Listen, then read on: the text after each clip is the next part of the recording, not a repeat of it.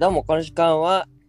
えー、早稲田祭2020のオンライン開催にこぎつけた人々に、えーお話を聞いています、えーということで、ライターの下田明宏です。はい、えー副代表の増田と申します。よろしくお願いします。よろしくお願いします。ということで、えーウンスタ副代表の増田さんにいろいろとお話を伺っていきたいんですけど、ちょっと我々まだ、あの、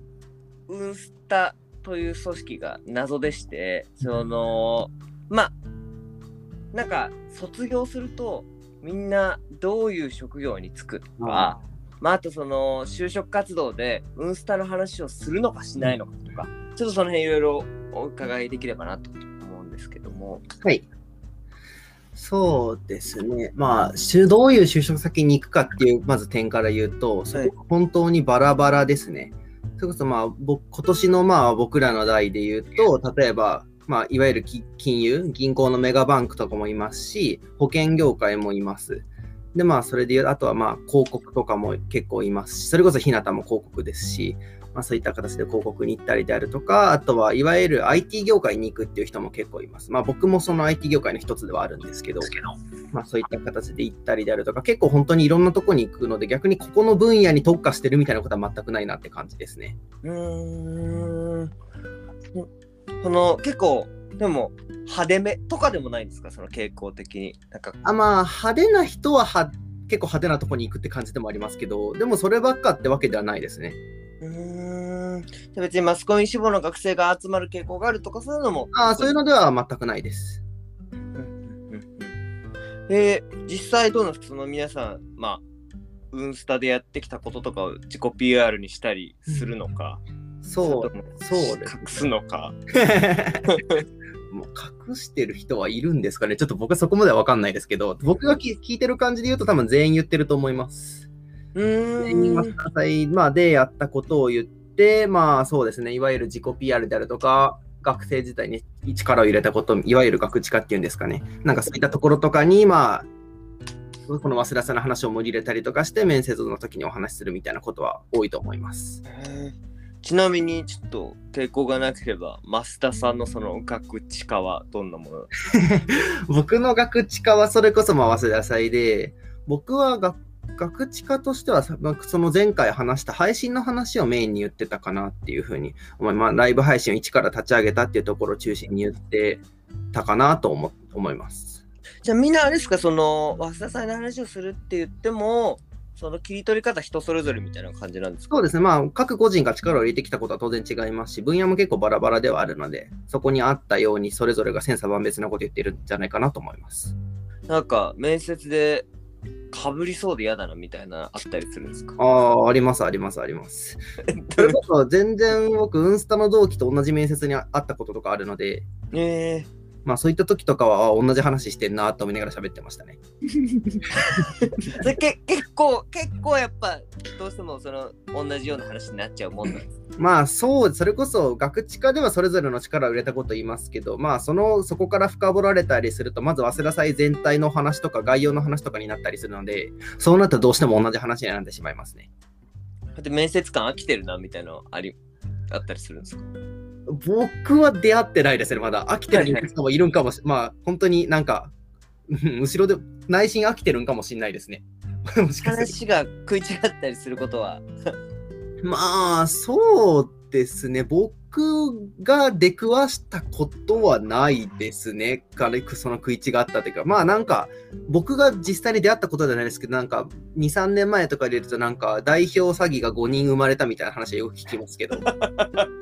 みんな代表って言いたがる。みんな代表って言いたから、副代表って言いたがるみたいなことは聞いたりしますけど、はいはい。でもまあ、その程度ですね、僕が聞いたことあるのは。それは実際の副代表から本物副代表の増田さんからするとどうなんですか？いやー、すごい美味しいとこ取っていきますよね。やっぱりそのまあ本物じゃあ逆に本物にお伺いしたいんですけど副代表ですって言うと強かったなっていう感覚はありますか？まあそうですね、それこそ組織とか、まあ、学園祭の規模も大きかったっていうところはあるので、まあ、そういった中で結構面接官の人にいい反応してもらえたってことは多かったですね。うーんその日向さんにはあんまり就活の話伺ってないんですけど日向さんもきっとそういう感じだったんですかね、そう、まあ、ひなたはまさにそうじゃないですかね。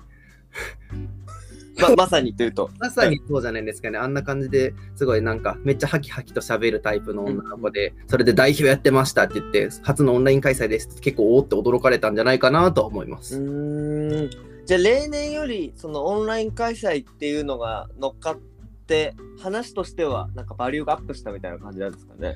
そうなんですかね。でもまあ結構、まあ、いそれこそ全体的な話ではありますけど、なんか今年の僕らの代は就職の実績がいいみたいな話もちょっと聞くので、まあ、そういう上効果があるのかなとは思います。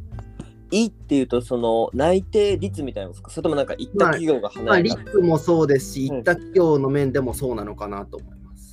例えばちょっと言える範囲でどこ行ったみたいなのあります？そうですね、まあ結構、まあそれこそ電通博報堂とかいたりであるとか、まああとはメガバンは結構揃い踏みであったりであるとか、っていう感じですかね。結構名だたる大手企業ばっかりだなと思います。うーんだってそのちょっと最近のことはあれなんですけど早稲田の平均値って言ったらですけど早稲田生の平均値よりもちょっとうまくはいってるぞっていうそうなんじゃないですかね。多分そう思いまうす。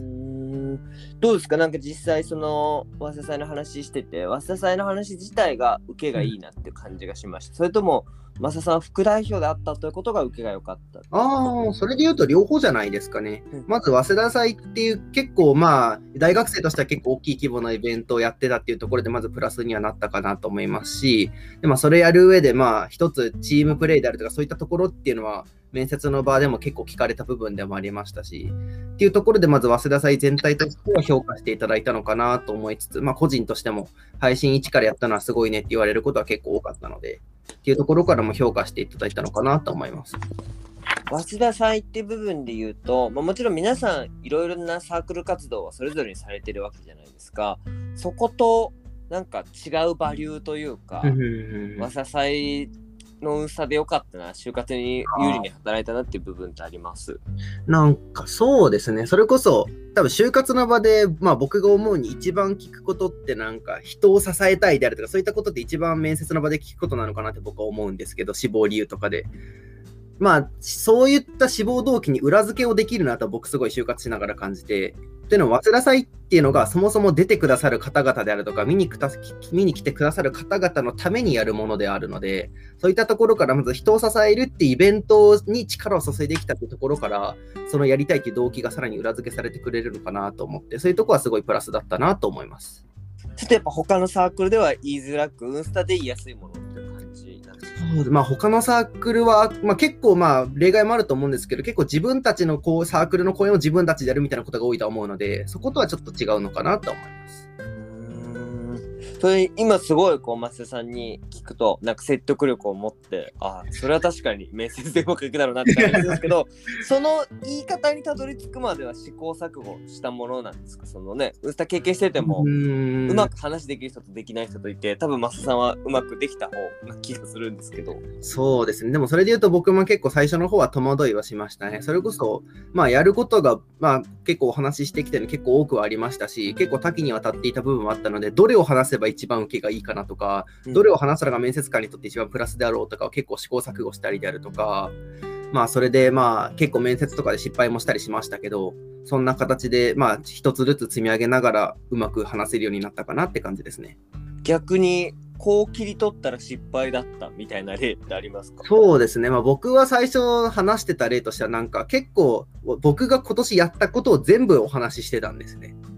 全部お話ししててだからなんか実績自慢みたいな学士課になってたんですよね。まあそういったお話ししてるとなんかまあ面接の場で僕すごい思うのでその人の人となりを知るのが一番重要だなって僕すごい面接しながら感じて。でもあく実績を語ってるだけだとそれってただやったことでそれが人となりにつながってるわけでは何もないので。まあそういったところから結構受けはまあ良くなかったかなと思いますし。まあそこが失敗だったかなと思います。ちなみにちょっと実績って例えばどんな実績を上げてったんですか？そうですね、まあ、そもそも僕が、まあ、大学の各種窓口の担当として結構まとめてましたよみたいな、大学担当としてやってましたよみたいな話であるとか、そもそも、まあ、あとはそうですね、早稲田祭は、まあ、その話をしていた頃は、ちょっとまだオンラインの規模感が全然詰まってなかった時ではあるので、2019年度とかの話をしてたんですけど、まあ、2019年度とか例年は予算規模が4000万円でしたよとか、なんかそういった結構概要的な話をしていた部分は多かったですね。でもそれがまあ逆に自分の人となりであるとか、自分が特に力を入れてやったことにつながっていなかったのかなと思います。なんかやっぱ概要の話しても、なんか大人たちにはそんなに刺さんないみたいな。まあそう、なんかその面接の中で聞かれることはもちろんありますし、その中で刺さることはあるんですけど、やっぱり自分が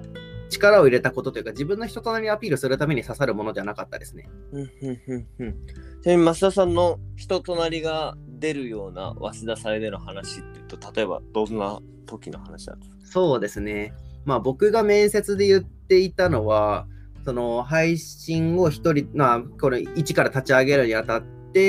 まあその一から知識を集めたりであるとか、その集めた知識を体系化して、まあマニュアルとして提供するみたいな、そういった知識を集める、まあいわゆる好奇心とか勉強家みたいなところを一つアピールしていたかなと思いますし、まああとはこれは配信とはちょっと離れるところもあるんですけど、まあ、あとは全体としてチームをまとめる上での傾聴力であるとか、そういった主に2つのとこをアピールしていたかなと思います。ちょっと、あの、おっかせ変わっちゃうんですけど、あの、結構20年くらい先輩はいらっしゃるわけじゃないですか、早稲田のウンスタというものが、なんかそういう先輩たちが就活のサポートしてくれたりとか、なんか見た会じゃないですけど、それでこうつながってたりみたいなのってないですか？そうですね、まあ、結構それも今までは個人になんかその一応名簿みたいなのはあって、まあ、先輩たちがどこに行ったとか、そういったのはあって、それを使うも使わないも個人の自由なみたいな形にね、ウンスタの中ではなってます。で、僕は正直あんま使っていないタイプではあるんですけど、結構使ってる人はいて、それで結構いい情報もらえたみたいな人多かったと思います。なんか昔と差があったりとかってします？昔はどこどこ系に行く人が多かったんだけど。いや、結構多分、ウンスタの特徴として、そこのた、そこの特徴というか、そういった行く企業の傾向とかがないのが、むしろ特徴かなと思います。まあ、なんか、ちょっと言うとすれば広告とかマスコミがちょっといるかなぐらいの感じではありますけど、でもそれもなんか取り上げていいほどのほどでもなくて、結構まんべんなく言ってるのが一番強みなのではないかなと思ったりします。もしその広告がちょっと多いんだとしたら、なんか広告業界との適性はここにあるんじゃないかみたいなのあります？う。んそうですね。まあでも、多分運営スタッフとして活動している以上、早稲田祭がどういうイベントなのであるとか、早稲田祭ってこういうとこが一つ強いとこだよねみたいな、そういったことを考える機会っていうのはすごく多いんですね。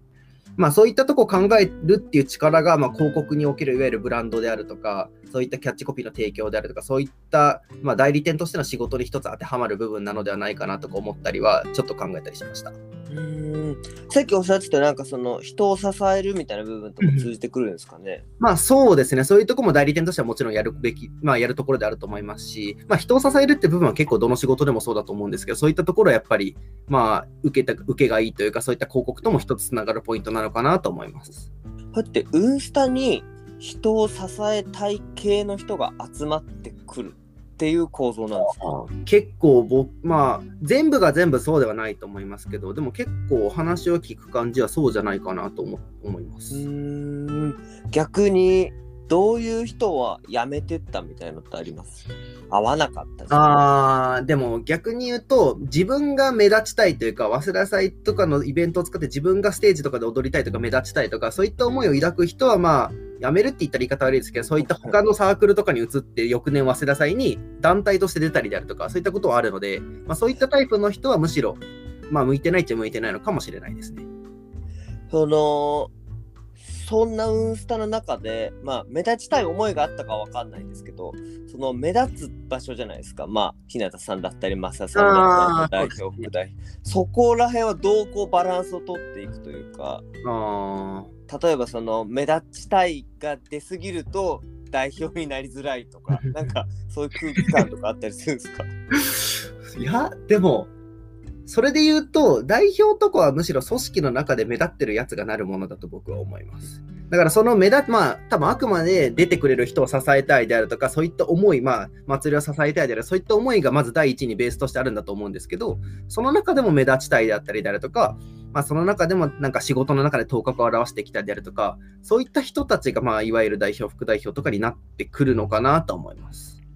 なんかひなたさんも増田さんもお話を伺っててなんかこうまあ、僕の質問にもこうポーンとこう答えられるので、うん、きっと面接向きな人なんだろうなって思うんですけど それはウンスタ全員に通じるもの。それともやっぱそういう力があるから自分たちはやっぱ代表副代表になってたって感じです、ああでもそれで言うと後者かもしれないですね。結構ウンスタの中でもまあそういった全体の場で話すとかそういったのは得意じゃないけど、一人結構地味な、まあ、いわゆる地道な仕事とかコツコツこなして結局祭りに全体に貢献したいみたいなタイプの人も結構多いので、だから公務員とか毎年一定数はいたりしますね。はあ、ありがとうございます。なんとなく、そのウンスタだったり、代表副代表だったりの傾向がちょっと見えた気がします。ありがとうございます。ありがとうございます。